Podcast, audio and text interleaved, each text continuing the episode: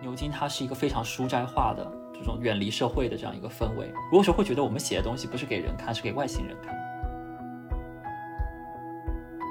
现在一个氛围就是大家喜欢骗人，好像谈社会进步、社会关怀、谈贫困，好像很很好玩，可以给你带来很多的好的资源。这是一个很扭曲的事情。我觉得，如果说你完全是一个非常平静的、非常非常整洁的、非常稳定的一个生活状态。我觉得反而是糟糕，因为这社会、这世界如此的糟糕，你怎么可能你你你跟你自己如此自洽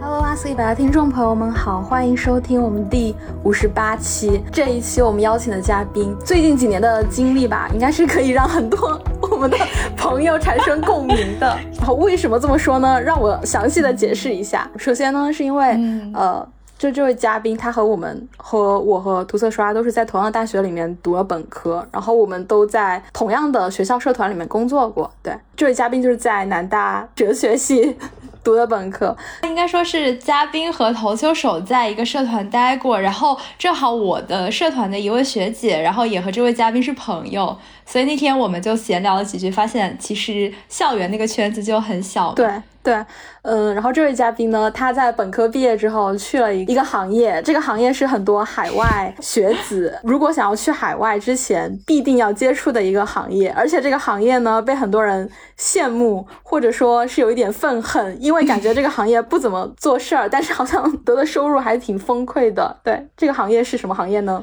就是留学中介行业。然后最后呢，就是这位嘉宾他研究生读的这个学校里面有很多校友也来我们阿西百接受过采访，然后很多人都对这个学校颇有怨言。对，那这个学校到底是哪个学校呢？嗯，大家可能想不到，竟然是鼎鼎大名的牛津大学。好，然后我们冗长的开场终于结束了。我我们请我们的嘉宾给大家打一个招呼吧。Hello，大家好，我是姚文，欢迎姚文来我们的节目。谢谢，谢谢。我我刚刚突然想到，我好像还忘记介绍了一一点，然后这一点也颇具槽点，就是杨文研究生毕业之后去到一个很多学生学校毕业之后都想去的一个行业，但是呢，又有很多人在里面工作一两年之后就就走掉了。这个行业是什么行业呢？嗯，就是咨询行业啦。而且杨文作为一个哲学系本科生，进到了这个。金光闪闪的商业咨询行业，让可能会让很多类似背景的听众感到非常的羡慕。嗯嗯。然后我们等下就听他来揭露一下其中的具体秘辛。那我先问一下，你应该是不是刚出差回来？你最近对我刚刚从沙特阿拉伯的首都利雅得出差回来，在那边待了四天，然后是这个星期三早上五点钟刚刚回到英国。你没有顺道去卡塔尔看世界杯吗？哎，我我也想去，但是但是我对世界杯不是特别感兴趣，再加上出差实在太累了。其实本来是同事是有点想去，但同事也太累了，同事就去利雅得之前还去了坦桑尼亚，所以就他实在身体有点受不了了，所以我们就赶紧先回来。咨询行业的辛苦已经可见 一斑，你已经可见一斑，管中窥豹。你这次去是为什么？就是工作上对，其实就是我们在那边两个原因吧。一个是我们在给沙特的一个一个矿业公司在提供培训，然后培训的内容是关于就是他们作为一个矿业公司怎么去更好的管理社会影响，还有一些人权的风险。再一个就是因为虽然说疫情之后咨询行业的性质有很大变化，但是我们还是需要跟客户面对面打交道，所以第二个原因就是。去去跟客户见面，然后保持关系，然后有一些项目上的一些探讨，还是面对面沟通比较好。对，所以主要就是做这两个事情。我我有一点好奇，就是像沙特这样的中东国家，如果说是呃女性去出差的话，会不会很不方便？对我很多非常多朋友，就是在看到我朋友圈，因为我发了个朋友圈在沙特，就都来问我这个问题，就好像性别是大家很关心的一个点，在中东地区。嗯，呃。其实我对就是我对沙特也不是特别了解，但是我自己的所见所闻，还有看到的一些资料，是它过去两三年有很大的变化。我在那边就是其实不是所有的女性就是都都是需要蒙面，然后戴那个头巾的。其实大概有一半的女性就是感觉她那个穿着完全是西化的，而且是本地女性。嗯，对，然后然后包括在我们的那个商务培训的会场上，就是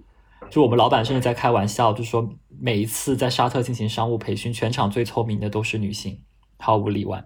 嗯，对，我们在在我们培训的的会场上，大概有四分之一，说是四分之一，其实总共就就十二十个人，十几个人，然后大概有四四个人是女性，然后都在西方受过高等教育，然后谈英语非常流畅，谈吐非常好，而且在场合里，在公在那个场合公共挑，对不起，在在那个公共场合公然挑战男性嘉宾的观点，对 对，非常世界真的在进步，就是感觉会有一个信息差进来，就是大家国内可能对这些国家还是那个刻板印象停留在几许多年前的一个状况。对对对，没错，也能理解，因为他因为我同事说，其实你每一年去都能感觉到他那个 社会是在变化，它变化非常非常快。在过去可能是完全无法想象沙特的女性是自己开车的，嗯。但是我们我们在的那一天，正好那天那个沙特世界杯赢了阿根廷，哇，晚上就是哦。街上特别多跑车，然后插着那个沙特的旗帜在那里挥扬，然后在在在各种鸣鸣喇叭，然后就有女性自己在开着跑车，然后还向我们挥手，然后说这个沙特赢了，怎么怎么怎么，就就有那有那么几个瞬间，你都感觉不到你在沙特阿拉伯。对，嗯，那这次你除了嗯，就是对于沙特地区的男女平权这方面，你还有什么其他的就觉得很突破你之前认知的呃观察吗？嗯，有怎么讲呢？就是之之前会觉得沙特好像是一个很自成一体的地方，感觉它跟西方社会是有点脱节的。但这次去就也就是可就是当地人虽然不是很多人会讲英语吧，但是能讲英语的人的人数还是超过了我的想象。然后我们我们的客户公司里面也非常多人就英语非常流利，然后再加上就是能看到很多西方文化进去的一些痕迹，就一些大的一些品牌，嗯。包括能看到像飞机场那么大的那种城市综合体跟 shopping mall，非常非常新，对，所以能感觉到它那个城，它那个国家在快速的现代化，就是就是跟之前的想象会不太一样，因为之前会想说哦，那是一个在沙漠中心的城市，然后感觉它很古老，很多历史的东西，但这次去能感觉到那个城市其实其实有它非常现代化的一面。嗯，感觉比自己想象中的还要更开放一点。对对，他的社会这两年的开放程度是很大的，但是但是他在政治上确实是愈发保守，是一个很奇怪的一个一个现象。好像近些年都有一点，就是当经济发展了，并没有带来人们想象中的政治上的进步，反而就是极右翼什么的还抬头。对对，就是物质生活，人人民人民物质生活水平显著改善，但但是哇，你的这个新闻联播题的没有，这是那个 什么的高中政治。对啊，这是高中政治。老本行，完全没忘。嗯，嗯好啊，嗯，那刚刚说到高中，其实我我知道，就是因为姚文本科刚刚说到说，在我们学校读的是哲学系，嗯然后他你在本科的时候，应该是当时是去参加了一些校外的工作坊，对吧？嗯然后我我印象中说，你这工作坊是对你的人生发生了非常大的改变，因为你在学校的时候是学的呃先秦哲学，但是在工作坊嗯、呃的经历让你会更加的想要去接触社会，对，嗯、然后就是你提到说，因为工作坊里面有一些人给教育部写了信，然后这个信是真的有回音的，嗯。而你当时也是，就是怎么说呢，嗯、采取了同样的策略给教育部写了信，并且得到了一封非常公正的回信。虽然嗯他们的结论没有公开，就嗯，但是这件事情让你意识到说，呃，原来我们是可以去做一些事情的。然后我我其实很想知道说，你当时这件事情的细节是什么？你当时给教教育部写的这个信是问的问题是什么呢？哦，当时问问的问题是什么？因为那个工作坊的那个背景还是在这个是这个性别公益组织筹办的，所以我们当时嗯讨论的，虽然说给教育部写信这样一个手法，通过这个政府信息公开条例来跟政府打交道，来索取信息。这个手法它是在整个公益组织里面是非常常用的。但是当时我们那个背景还是一个性别议题的讨论，所以当时问的应该是说，当时我应该是在问，就是说，呃，就是说这个教科书里面谈到同性恋问题，请问教育部就这个东西是具体哪一个哪一个部门在管，是一个很大的一个问题。就是问，就是说这个这个责任是教育部在管，还是说是这个出版社什么在管？因为当时很傻嘛，就这这明显是一个很很很粗糙的问题。就是在问，就是说，如果说，比如说教教教科书里面谈到了性别的东西，性别性别的内容这一部分的责任归属是属于哪一个行政主体，或者说哪一个哪一个法律主体？我应该当时是问的这样一个问题。嗯，所以你背后的潜台词就是希望他们能告诉你，如果人们想要就这个性别议题，就教科书上提到的性别议题进一步探讨的话，应该去找谁吗？对，当时潜台词是这个，但是我当时那个问题写的很随意，因为我我没有想想到他会回复，所以就是纯粹是一个路人 路人式的问题，说哦这个问题好像很重要，那谁在管呢？就是就是这样子。对，当时我就在读大一下学期，应该是大一下学期，就完全对这个对中国的法律啊政治啊没有概念，就那个就是完全是第一次跟这种系统打交道，所以提了一个很大很抽象。路人傻瓜式的问题，然后得到了回复，所以还挺惊喜的。嗯，意思就是说，如果说，呃，就是你后面的经验告诉你，如果想要真的去改变，或者说去问一些问题的话，其实反而应该从很细小的细节去入手嘛。因为你刚说你嗯，对对对，哇，你这个观察非常敏锐。对，是的，这个是这个是在公益组织里面。或者说做法律倡导工作有这相关经验的人会会有这样一个观察，就是说，很多时候跟政府打交道，虽然说他好像是说政府的门是向老百姓是敞开的，但是你在沟通的时候，很多时候需要需要使用法律语言，就是你需要让政府明白你是知道他的系统是怎么在运作的。就比如说你你需要去指出来说，呃，具体到比如说教科书里面具体到什么什么内容，比如说同同性恋是否属于精神病。这样一个很具体的内容，嗯，它是属于哪一个行政主体在管辖？你甚至要给他打括号，举几个例子，他选一个是这个是这个卫 卫计委，还是教育部，还是说我应该去找出版社？就是你要跟他很细很细，然后你甚至就是说有时候法律你会细到，你还要再写一句话说，如果本信息不在政府信息公开条例的信息公开范围内，然后那么请你再给我什么什么信息。你还要预判他的回答，然后给出一个进一步，这样你可以节省时间。所以你会像写律师函一样来来来操来操弄这些法律语言，来相于像是一个沟通的过程。因为如果说政府知道说哦，这个写信来的人，他一看就是天哪，他是他是懂法，那他他的回信是没有办法去很直接的去搪塞你，他需要真他需要比较比较真诚、比较用心的来对待你。确实是有这样子一个潜台词在里面。嗯，对。那岂不是就是，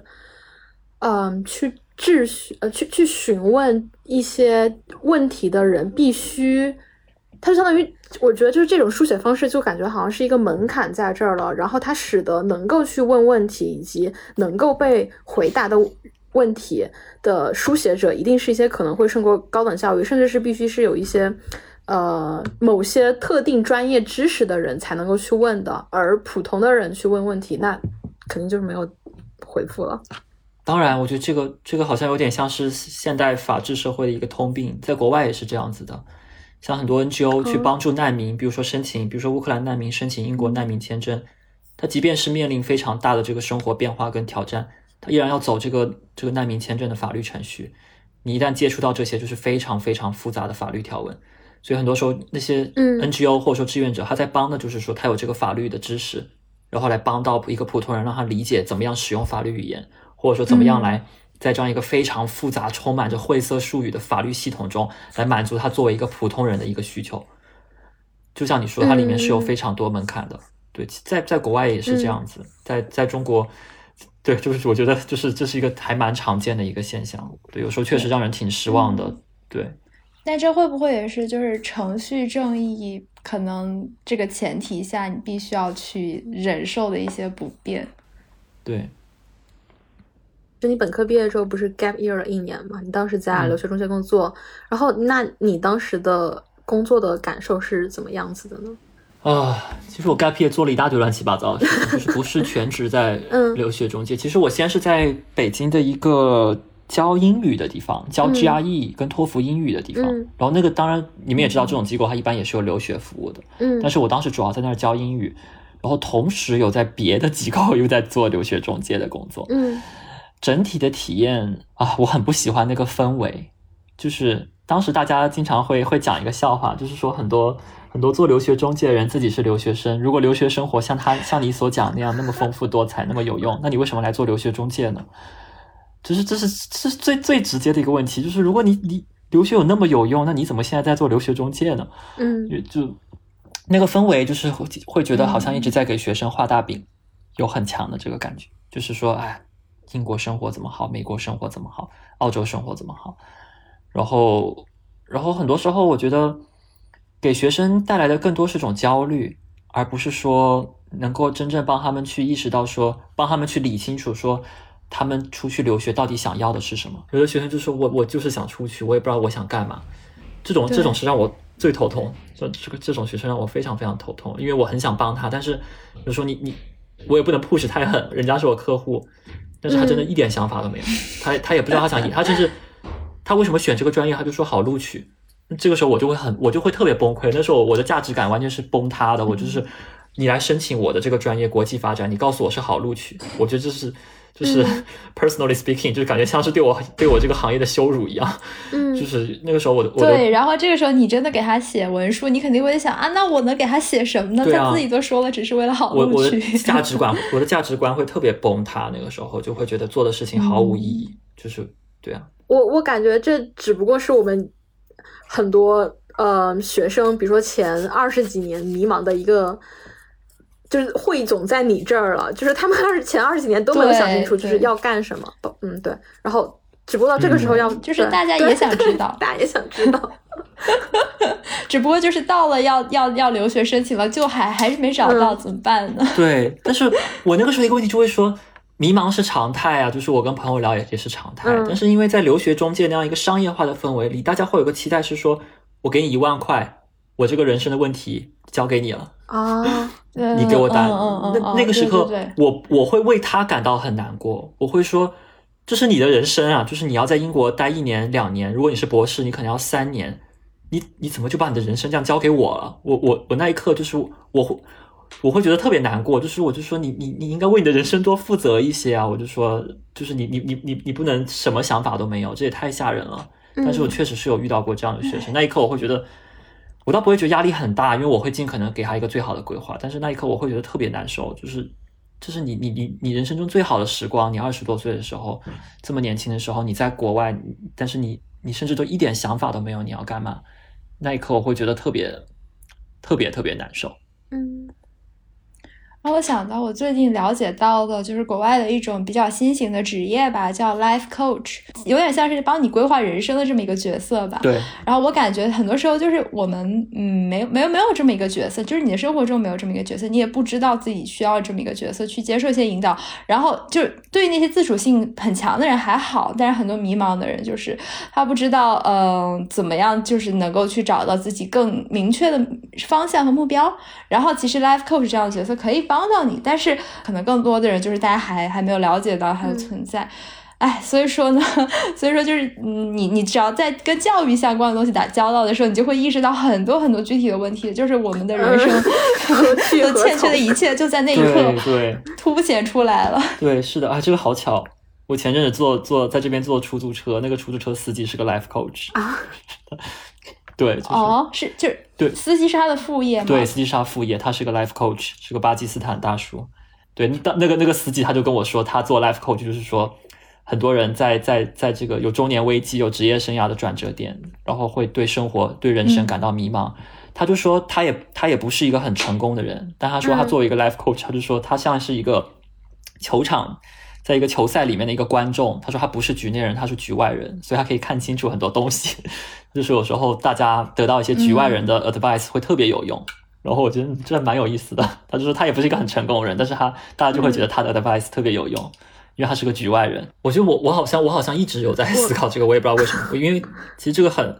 因为我很我很讨厌我的高中，我觉得我从高中时就非常格格不入。我觉得我当时就觉得自己完全不适应现代生活。我的天，我不知道我在说什么。就是因为我高中是一个是一个非常非常不是那种很很传统的中国式高考那种竞争环境，更多是在深圳那个环境里面，大家总是在谈什么全球领导力啊，什么社会创新啊，社会改变啊，关心政治啊什么。嗯嗯。我那个时候我完全不是一个关心政治的人，我就觉得说天呐，怎么就是感觉大家活的都非常的虚伪。就是当时我，是我当时很直接的一个感受，就是我就说你们你们你们一帮高中生自己生活都还没有理清楚，嗯，怎么怎么会去想着去关心那么多东西？所以我高中时就是有点自闭，我一直在读书，尝试在理清楚，嗯，自己想要干什么。所以我很早在思考这个，包括我选哲学，就完哲学是我第一志愿，就是我也是觉得，我觉得我生活太复杂了，我觉得我需要四年时间来想一想我要干嘛。嗯，我觉得哲学是一个很好的思维训练的框架。但是你要说什么时候开始真正的想自己要干嘛，还是大学开始吧？因为我觉得大学给了你很多探索的机会。高中毕竟你还是在高考，大学一开始我觉得我是要当哲学哲学研究研究者，就想做一名哲学老师。嗯，在大学里面的哲学老师，后面试了一两年，发现其实自己受不了每天冷板凳，其实需要跟人打交道。嗯，然后也是在跟公益组织接触的过程中，发现自己有很强的。政治热情，这个真的是在实践中才发现的。可是你本之前读书从来，你你高中不是很讨厌政治吗？你不觉得那些人很虚伪吗？对，因为因为那是空谈的政治，就是大家是在写文章，是在谈，是在学生社团里面谈。但是我是像跟给政府写信这种方式，包括跟一线的 NGO 工作者，那个让我觉得非常接地气。我觉得是真实的政治，就是它不是说，就是我虽然学哲学，但是我有一点反知识分子的。嗯嗯，骨子在我身体里面，我一直觉得，就是我对于纯文字性的工作的价值，我是有一点点怀疑的。就是天，我很多我的很多朋友真的要骂我了。就在我在我高中时，大家都在看《南方周末》，在在对于记者、对于记者、对于学者有很强的信仰的时候，我那个时候是有一点点怀疑，就是说全靠文字性的东西到底能改变什么？所以我当时很讨厌，就是大家完全是在说，完全是在疯狂的写东西。那个，所以我我有点我有点实践取向。就是我有点喜欢那种像像这种很具体的给政府写信，或者说是很具体的打打一场官司，或者说很具体的跟哪个政府部门打交道，嗯，这种很实践性的政治的互动，会让我特别特别兴奋。相比于就是一篇非常工整的、非常非常 reference 非常好的这个政治论文，会让我更加兴奋，而且会让我觉得更加有激情。这是我花了蛮长时间就是去确认的一个事情。就是你发现，其实自己并不是对政治这个话题感兴趣，只不过是没有找到正确的，呃，不，也说正确，就是适合你的切入这个话题的手段和途径。然后后面发现其实是找到了，然后你你你其实对他感兴趣的，然后也找到了适合自己的方式。嗯，没错，对这个总结非常好。我其实。我其实感觉听姚文的描述，就是对于现在中国那种呃，可能教育质量和资源都比较好的高中，呃，我不知道我和投球手的那个高中能不能算，但是我高中时候有一点点类似的这种感觉吧，就是，嗯，就是可能可能在那种情况下，就是有政治热情，确实是想做点什么的学生，也很容易陷入到一种空谈的怪圈里边。我记得我高中的时候非常。也不能说反感吧，就是觉得有一点想不明白它的合理性的一个学生活动，就是模拟联合国，然后。对吧？就是就就我觉得它是一个很好的体现，就是我觉得很多里边的同学就是很有自己的想法，然后有很强的表达能力、语言组织能力，包括英语能力，然后大家需要一个舞台去去运用他们，然后就觉得这个是一个好的舞台。但是可能你你长大几年之后回头看，就觉得啊，我们当时说那些 是些什么过家家的活动，然后自己还自我感觉很良好，但但在当时就是。你除了高中里边这种有点虚虚假的这种模拟政治参与之外，你在你的生活中又能干嘛呢？所以说人们就会觉得我去干这个其实已经很不错了呀，我至少比那些连连这个都不干的人还多一点参与经验呢。嗯嗯，对，没错，没错。有时候其实政治有时候它也它也是个舞台嘛，它也是个行业，然后行业它会有自己内内部的变成一个内部的自说自话的一个舞台，很多时候会是这样子。我觉得不管是磨联还是当代的选举政治，很多时候都会变成这样。可能最后你你是在议会里面讲一堆东西，就像你在磨联里面讲一堆东西。但是我觉得对我来说，政治生活是，如果你很关心贫困问题，就是你你可能看到过某一个在在在在街边乞讨的人，或者说在一个一个小商贩，嗯我觉得他就是你长期去思考跟反思，你你到底能改变什么的一个一个一个原点吧。就是嗯不管你做什么，不管你做什么，我就是你始终要去思考，这你做的事情对那个人来说意有有什么意义？嗯你嗯到底能改你改能改变他的生活吗？还是说你只是你只是在这里参加了一个会议，嗯然后你发表了一通演讲？嗯我觉得这是这是这是政治很重要的一点，就是你要去关心你身边很具体的人，然后去思考你做的事情到底对他在具体的意义上，在日常生活意义上有什么样的影响，有什么样的变化，而不是说我写了一篇很漂亮的文章，我发表了一篇很漂亮的演讲。我觉得那个东西都是假的，就那个那个东西是手段，它不是目的。嗯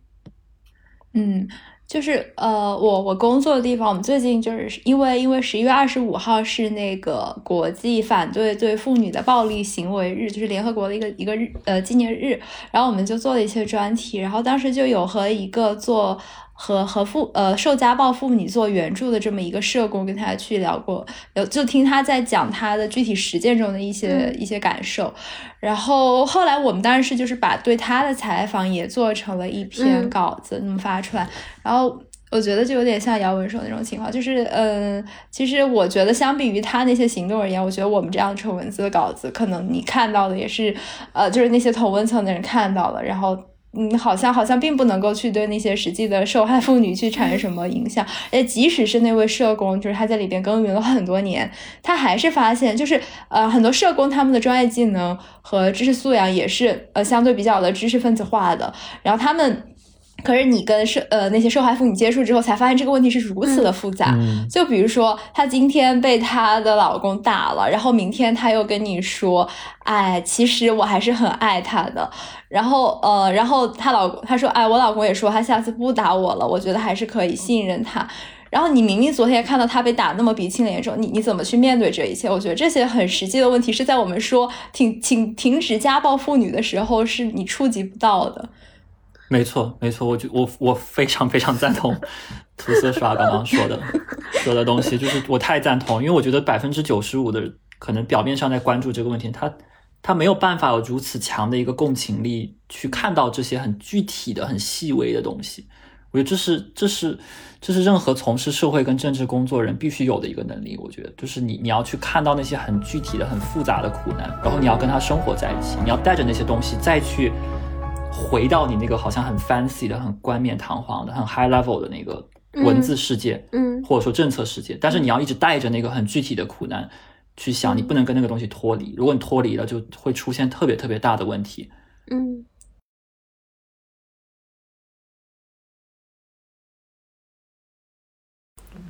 嗯，就是我们刚刚说到，就是要问对于你，你说你对呃政治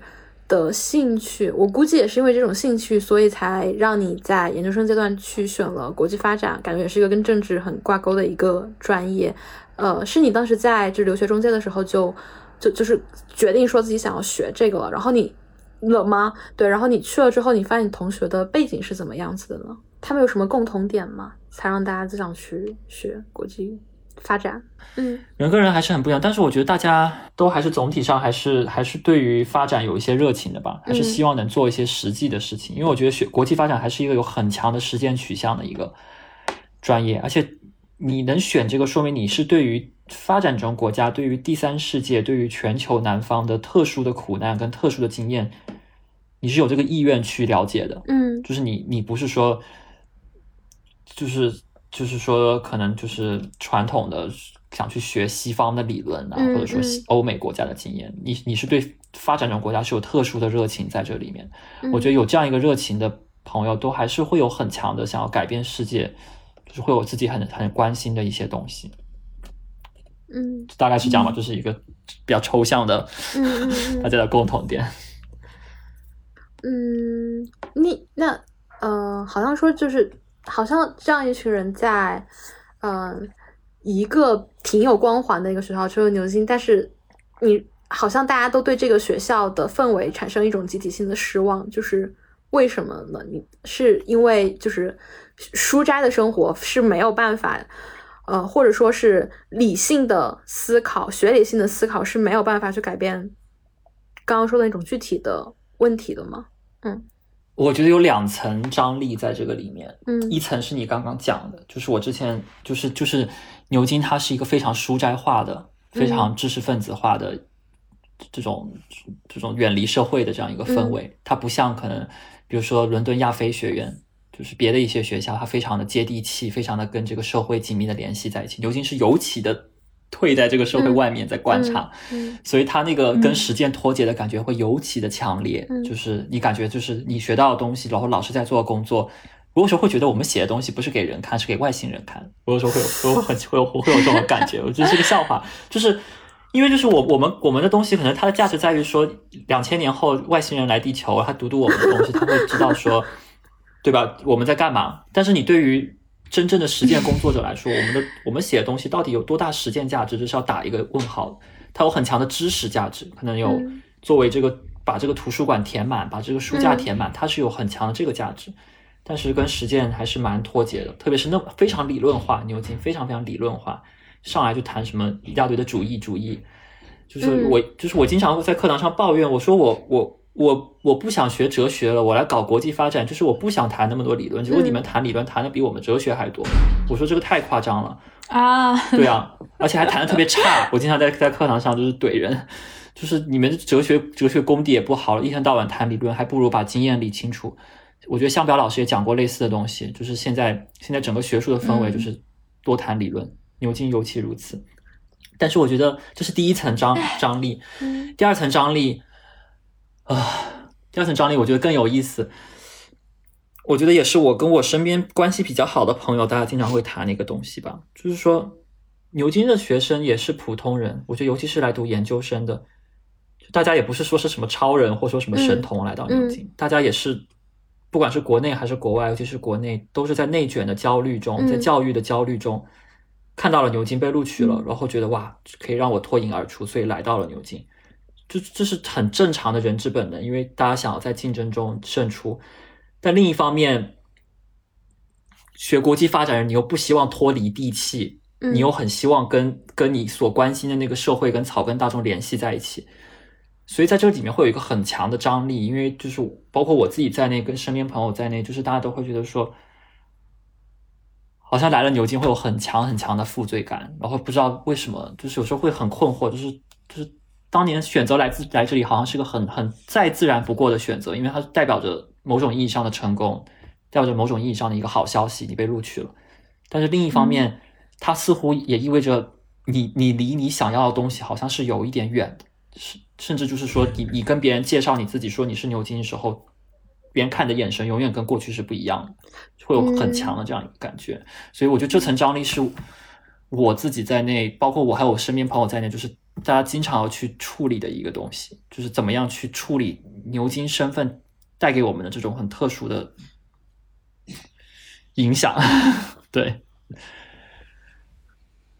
嗯，很很想知道为什么所有就是大部分接受过精英教育的学生都会觉得去承担社会责任，或者说去利他，成为了自己的一个使命呢？你觉得这是一定？就是需要的嘛？精英教育一定要去需要去承担这些社会性的部分吗？还是精英教育就是可以就接受精英教育的人，他本身就可以得到一种豁免权，他就可以去从事那些超然的智力的性的工作？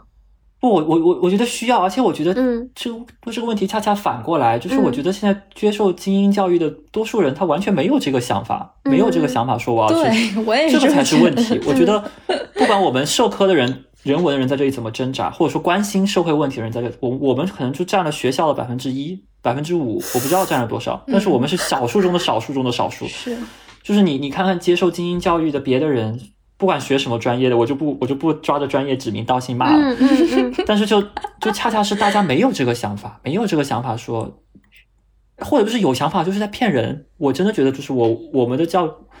有有时候我在骂美国，因为我觉得美美美国的教育系统有时候把人弄得在骗人。我觉得中国有点受这个影响，就是喜欢一天到晚吹捧说什么全球领导力，吹捧说改变社会。但是我觉得现在一个氛围就是大家喜欢骗人，就是好像谈谈社会进步、双社会社会关怀、谈贫困，好像很很好玩，嗯，好像是一个很好玩很有意思的标签，嗯，可以给你带来很多的好的资源。最直接就是说你在申请学校的时候，如果你写这些，招生官很喜欢。这是一个很扭曲的事情，它这个东西被合理化了，就大家都学会了骗人，所以我觉得这个问题是恰恰是反过来的，我觉得大家应该去承担这个，而且我觉得，我觉得中国的精英教育反而在这方面是有贡献的，因为我觉得西方整个精英教育系统现在就是扭曲的，我觉得牛津、剑桥完全那帮孩子就扭曲了，嗯，特别是本科生，他们完全没有这个观念说要要承担社会责任，他就是一个精英，你去看哈耶，去去看哈佛、耶鲁、斯坦福。我觉得他们也没有没有很强这个传统，反而中国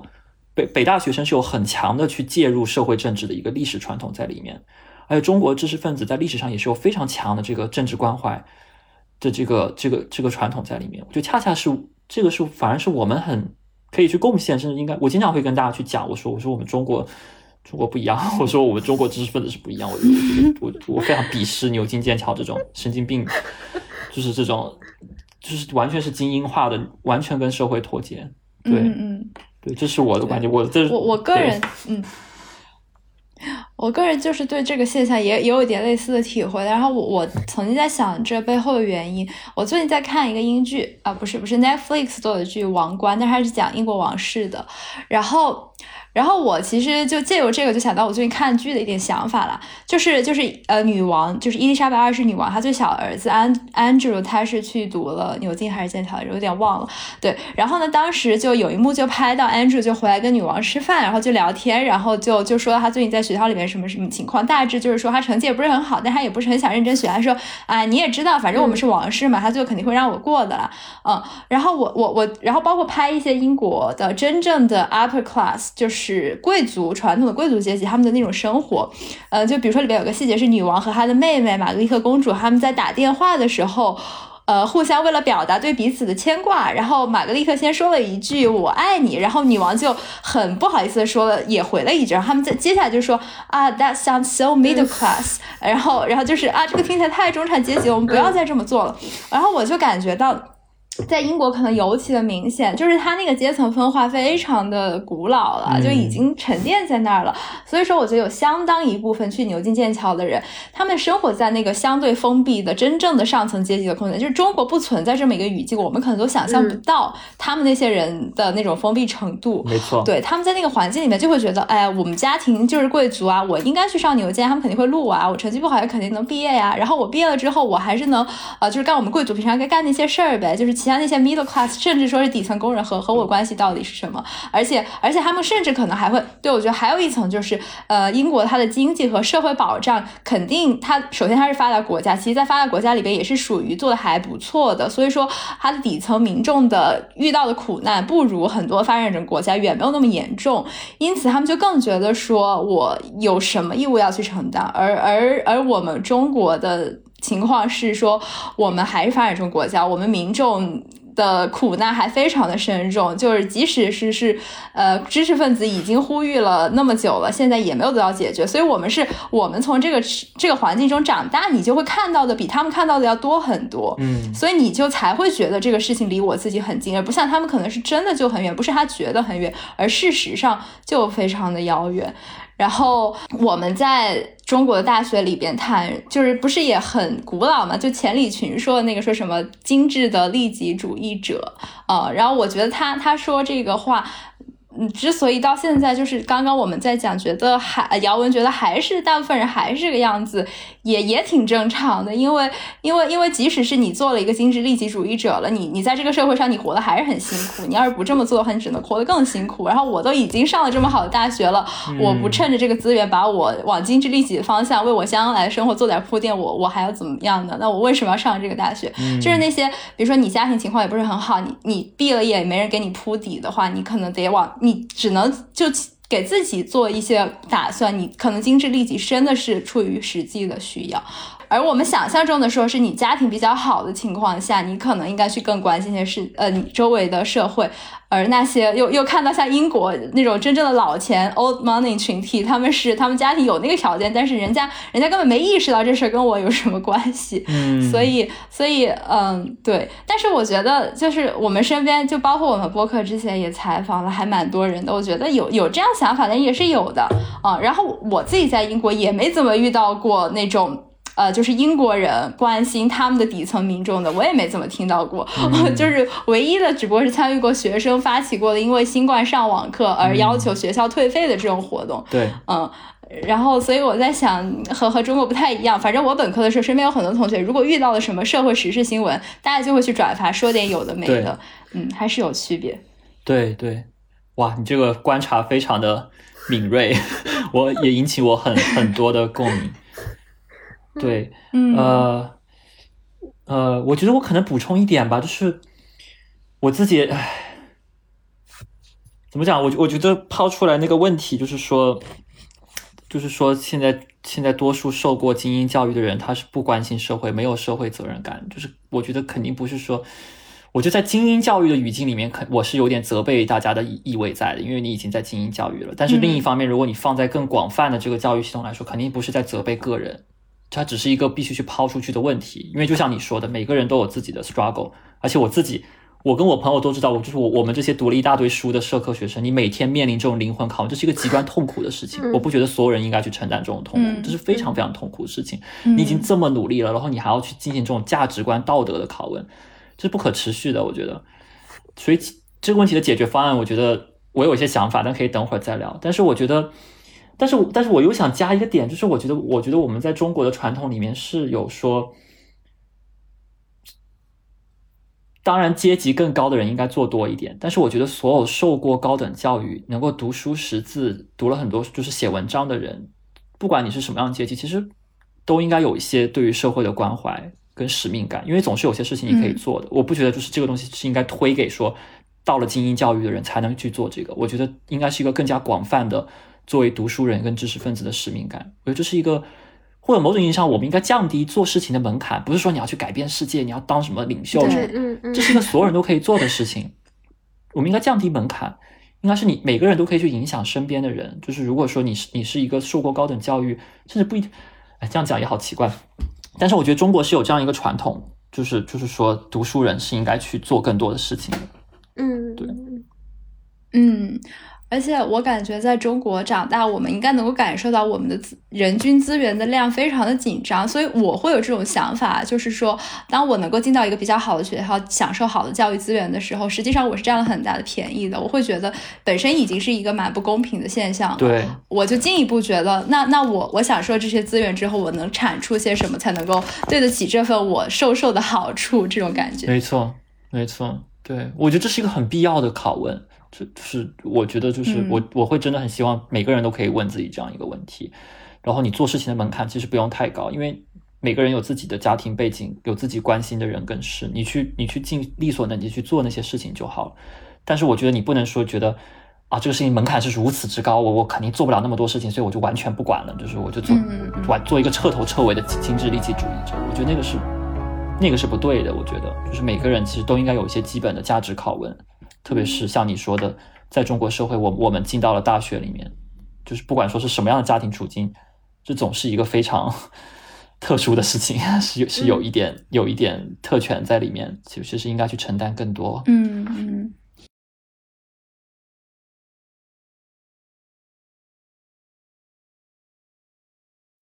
嗯，我想问一个特别具体的问题，就是说用不同的方式去介入一个同样的事情的时候，你要怎么去介入呢？比如说我们去，呃，和这个行业里面的人去聊天，然后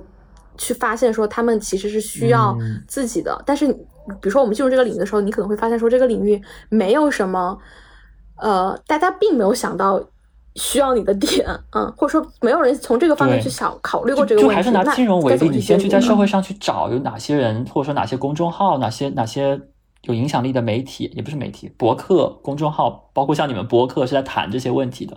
然后你去找到一些特定的人在关注这个问题，你去看看他们在干嘛，嗯，或者说你跟他们聊一聊，这是我常常做的一个事情，就就比如说看看哪个公众号是在写能源相关，嗯或者说环境相关，但是从社会的角度在在写，它不是从环境的角度在写，然后去找到这样一个共同体，中对不起共同体，然后看一下，嗯我甚至甚至经常会问我能不能加入你们，就是说你们还需要人吗？我好想来加入你们，我经常会这样，所以我加了很多奇奇怪怪的组织。对，这是一个我我常常见的手法，就是你去找别人，就是嗯我经常会假设会说，如果我有个想法，我一定不是第一个想到这个事情的，对，可能已经有人想到，嗯而且在做事情了。我的第一步是去找到他们，嗯，我觉得这是对我来说最有用，因为我之前会觉得说我要花很多时间先搞清楚我在想什么，嗯，但是我觉得那样特别特别慢，而且我我不觉得我是一个天才的人，我不觉得我是有一个很特别 brilliant idea，然后嗯拿出来说让所有人都震惊，我觉得我不是那样一个人，我我更多是可能去知道大家在干什么，然后我是在跟人打交道的过程中，我能去有很多更好的 idea 出来。嗯呃，再再一个就是我觉得放下成见，放下很多偏见，去嗯真诚的倾听大家讲的东西，然后然后去真诚的发问。就比如说，我也有做投资、做金融的朋友，他们其实很多抱怨，我觉得 就是比如说他们会抱怨很多事情，说啊我这个模型其实没有捕捉到中国的这个什么政治风险啊或者什么。你有时候可以去去抓住一些很有意思的他们抱怨的点，然后去跟他们去深聊，去看到，特别是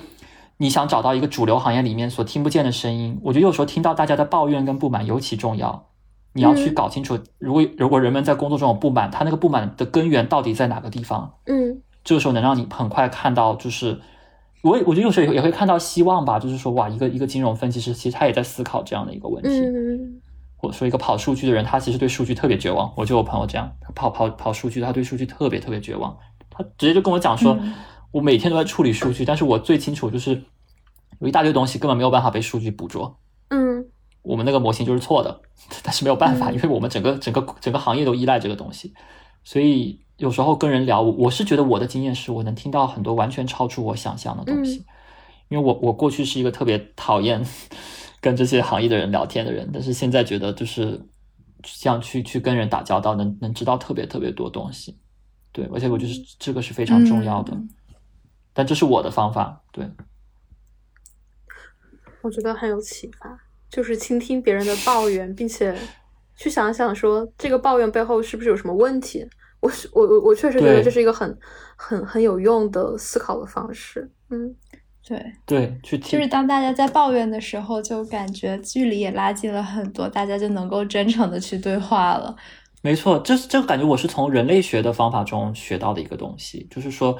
你去思考社会改变的时候，嗯你不要去想什么革命啊、变革啊，一个巨大的一个什么出一个新政策，你先去关心普通人他在他的日常生活中，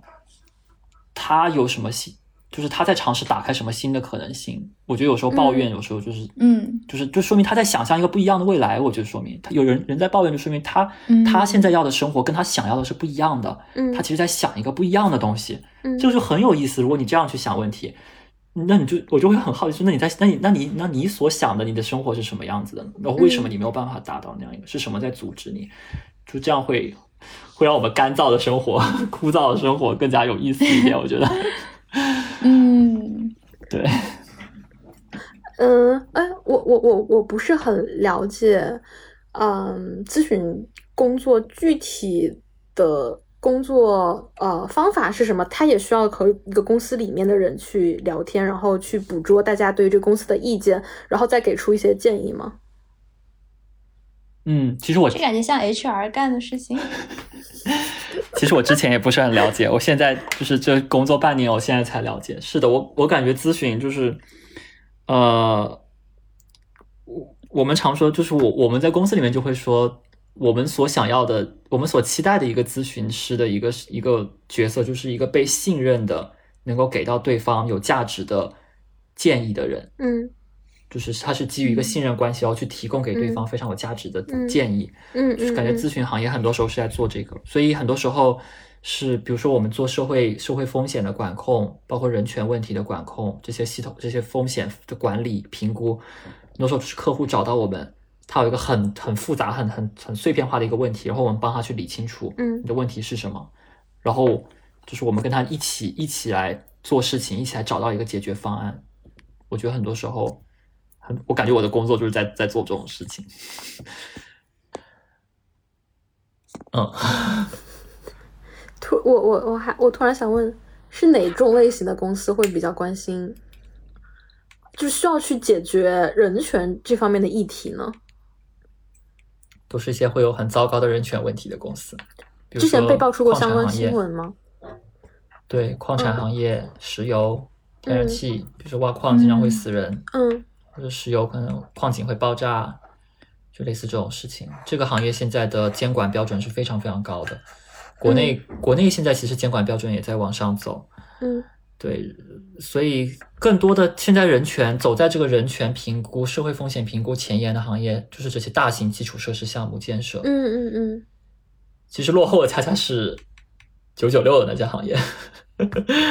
对，那那些东西就是那所谓的高高科技行业，就是那些东西现在可能反而是落后的，还没有还没有到这一步。就是对于劳工权利的保障啊什么，现在走在前面的是是这些大型基础设施，因为这些是是那种实打实的威胁到人的生命，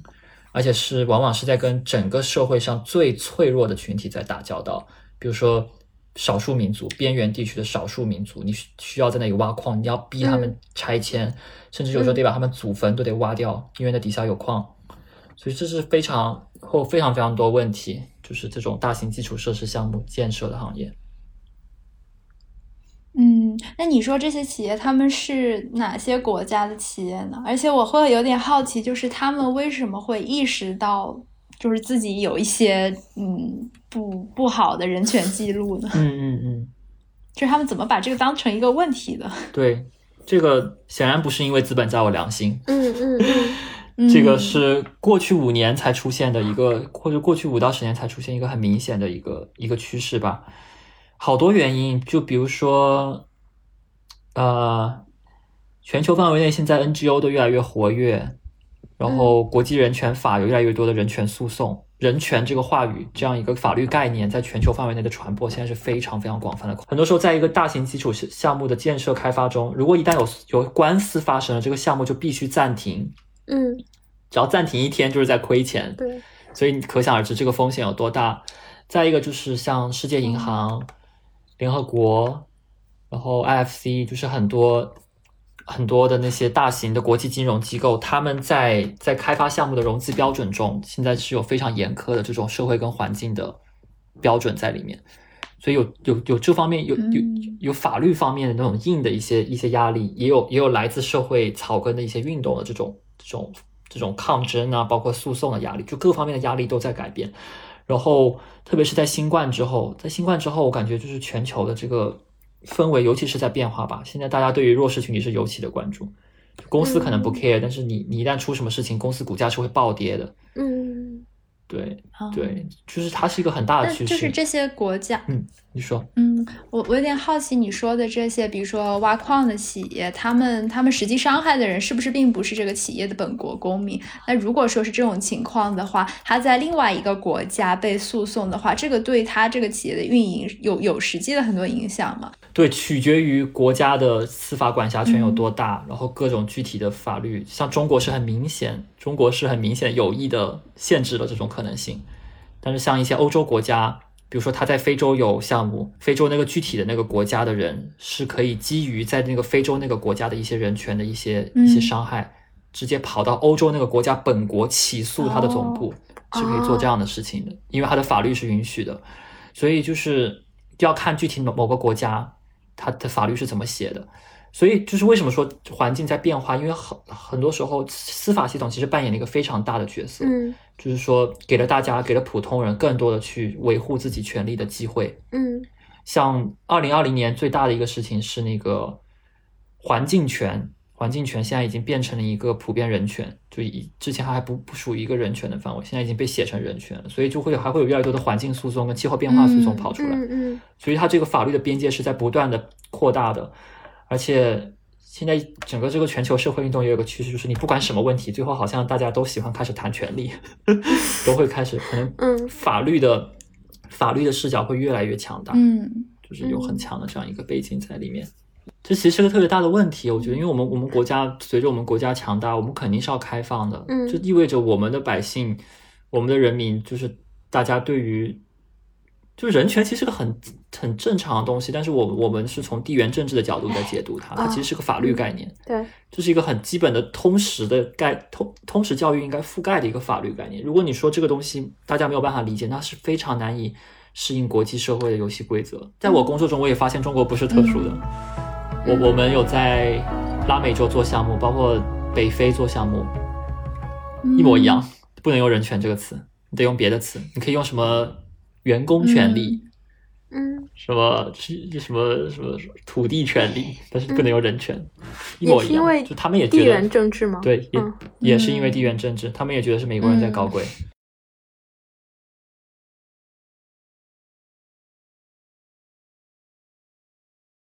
嗯，我再问几个比较诶跳脱一点的问题，就是感觉你现在的工作非常的进入了正轨，但你之前应该还是有一两年 gap 的生活，对吧？这种非常正常的工作，嗯，和你之前 gap 的生活，你觉得就有正常工作的生活和之前 gap 的生活，你你你更喜欢哪一种呢？或者说你你各自喜欢的点是什么呢？我最近也在想这个，因为这是对我来说是个很新的事情，嗯就是现在稳定下来。我觉得之前在 gap 的时候，就是你会觉得你能接触很多东西，嗯比如说我我突然不喜欢现在在做的事情，我明天就可以换，嗯或至少说一个星期之后我就可以换。你可以接触很多很多新的东西，就是能学很多新的东西。你想干，就是你自由度非常高，然后你会感觉你的生活有很多可能性。当时会有这种感觉，就是你在探索嘛，然后接触很多奇奇怪怪的人。嗯但是当时有个问题，就是觉得什么东西都了解的不是特别深入，嗯就是会有一种浅尝辄止的感觉，而且有时候会觉得自己活得特别的虚浮。因为那个时候我尤其是觉得自己做人非常难以真诚，那个时候会让我，我花了很长时间去去去想清楚这个事情。相比之下，现在的生活就是觉得能沉淀下来，就是做的事情很有。其实现在就是感觉有时候工作会有一点重复的感觉，但是你能够慢慢去积淀下来，把这些具体的小的重复事情做到完美，就尽可能去改进它。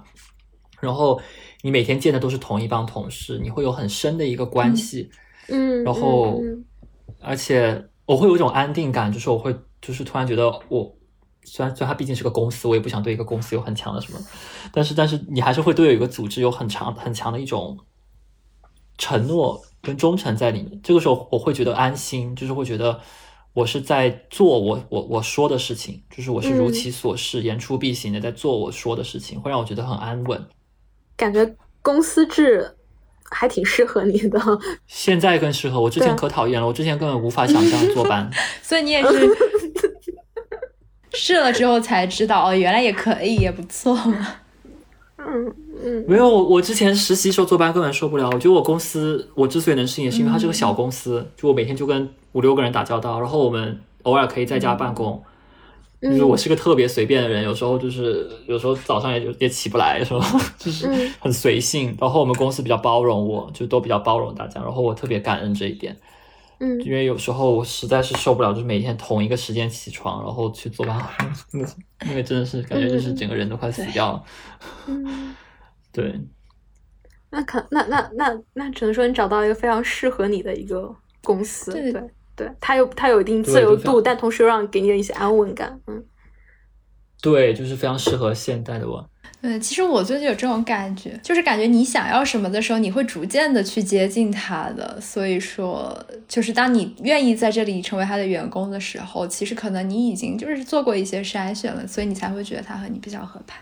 我们之前聊的时候，然后有一句话还挺触动我的，因为我最近也有同样的感受和感悟吧，就是说，嗯，嗯。每个人其实都可以过上跟自己的价值观相匹配的生活，但是嗯，在你过上这种生活的时候，你可能会付出一定的代价。嗯，那我我是比较好奇你，你愿意为之付出代价的价值观是什么？啊、我觉得我之前在讲的在讲的那个语境，更多是在说国内的公益工作者，嗯。嗯。就是说大家觉得公益的工资特别低，但其实有人是在过那样的生活，而且是依然在嗯快乐的活着。嗯，只不过他的物质生活嗯水平是有限的，嗯他没有办法用很好的电脑跟手机，没有办法嗯经常去出去吃大餐。我是那样一个语境，嗯但是我觉得对我来说，我这两年，哎，最灵魂拷问的事情就是，哦，我我我我觉得我需要过你要是不 你要是不回答也没关系，我觉得这个问题真的好好，特别像在心理咨询啊，是里面才能谈论的问题。就知道没没有没有没有倒没有，我觉得我觉得讲出来还蛮有必要的。因为我觉得这也是我花了很长时间去真实的面对自我。嗯，就是我觉得我我没有办法承受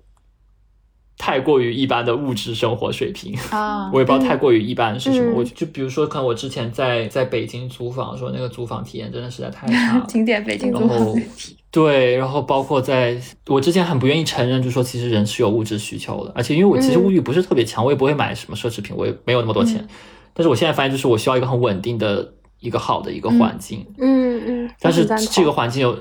有时候意味着，比如说现在的我没有办法去做公益的工作，因为那个嗯钱可能没有办法给到我这么好的一个环境。我有很长时间是没有办法去接受这样的自己的，对。但是我现在接受了这样的一个自己，因为是我现在有个好的环境，然后我可以稳定下来去做更多的事情，嗯，然后包括可以可以拿出一部分我的薪水捐给公益组织。我之前花很，就是之前根真的很难接受这样的自己，特别是你你跟一些可能收入跟你差距很大的朋友共事过，但收入差距没有那么，我也没有那么有钱，有时候就是依然会觉得说很会很羞耻吧，就是会觉得自己跑到国外过着这样一种非常安稳的生活，有时候我我我会有一种羞耻感，有时候就是会觉得自己自己好像应该在一个更加更加混乱的环境里面进行更加一线的抗争，对我会有很强的这种耻感，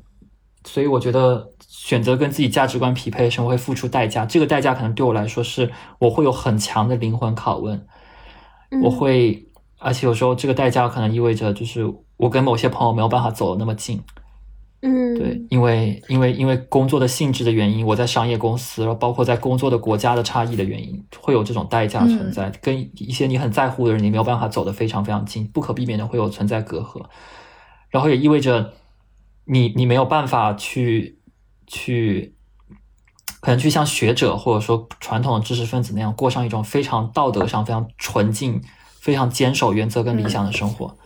这是我的代价，我觉得。但是我我知道这个代价背后我想要的东西是什么，就是因为我觉得我的能力就在于我可以打破不同的圈层，我可以把嗯不同的资源跟不同人整合在一起。这意味着就是，我我希望十年之后我身上不会出现什么油滑的那一面，但是我这是我人生最恐惧的东西，就是我很不希望自己变成一个很油滑的人。但是有时候。有时候在商业世界打转很需要这种东西，但是这是这是曾经的我非常非常厌恶的。就是你想，我曾经我是一个学哲学的人，我是一个非常厌恶那种东西的人。但是有时候，当你发现你在生活中，在商业世界中，你要讲一些就是不不不由自己的话，就是一些不得已的话，你会觉得很很难受。我感觉我那我觉得这也是一种社会技能。就我之前想过和姚文刚刚讲那种困境类似的问题，但是我觉得就是关于那个，当你干着另外一个更呃更偏商业的工作，而那些做公益的朋友，他们他们的薪水很低，然后你感受到愧疚。我我我的感受是，首先就是这这并不是去做商业那些人的嗯错，而是这个社会没有给那些做公益的人更高的报酬。问题是在这儿。就我们之前采访过一个。做河流净化的 NGO，我当时就问过他，我就说，因为他也谈到了这个，嗯，报酬很低，然后我第一反应就是说，那是不是应该更高呢？为什么这么低呢？然后他就说，对他觉得很重要的就是他希望把这个报酬提起来。嗯，我觉得就是点应该从这儿去突破，而不是那些我们呃干着别的行业拿着正常的薪水，然后觉得我们反而应该为此抱歉，但实际上好像错的根源不是这儿。就是对我来说，如果是我无论干什么工作，如果说他在基本的劳动法的层面上不能让我觉得它合理的话，我就不能够接受，即使他打着各种各样的旗号，我都不能接嗯，受。我觉得你这个这个说的，嗯嗯嗯你这个说的非常非常非常好，对我我完全同意。但是我我觉得对我来说，其实这涉及到两两组关系了，就是当当我们在探讨我们跟我们的工作，或者我们跟我们的老板，我们跟我们的公司的时候，我就永远是要有这种很强的维权意识的，就是我的工作就是非常正经，就是我我值得更高的工资，我现在工资还不够，我应该更高，因为我被剥削。也许多讲一句，我觉得我自己的一个想法就是，如果说有听众朋友跟我一样有这种愧疚感的话，我自己的一个想法就是说，愧疚感是没有用，就不要让不要让你的生活被愧疚感包裹，要把愧疚感变成你变成你你你你生活的动力。我觉得这是我今年学到最多的东西，因为愧疚感会让你瘫痪，你会很痛苦。但是我我现在就是能够把这种我在日常生活中所感受到的，就是我刚才所讲的那种偶尔会有点愧疚，会有点痛苦，那我把那个东西变成我做事情的动力，然后去推动自己去做更多的事情。我觉得这个可能是某种出路，因为我因为我我我可能某种程度上我很执念的认为，我觉得就是应该有一些愧疚感。我觉得那个东西是是是一个关心社会跟他人的人应该有的道德良知的拷问。我觉得这个东西是应该存在的。我觉得如果说你完全是一个非常平静的、非常非常整洁的、非常稳定的一个生活状态，我觉得反而是糟糕，因为这社会、这世界如此的糟糕，你怎么可能你你你跟你自己如此自洽？所以我觉得我现在就在接受我自己身上的这种波动，就这种愧疚，然后尝试把它转转换成一种动力。嗯嗯。好，那那我们本期就到此结束。OK。好的，谢谢你们。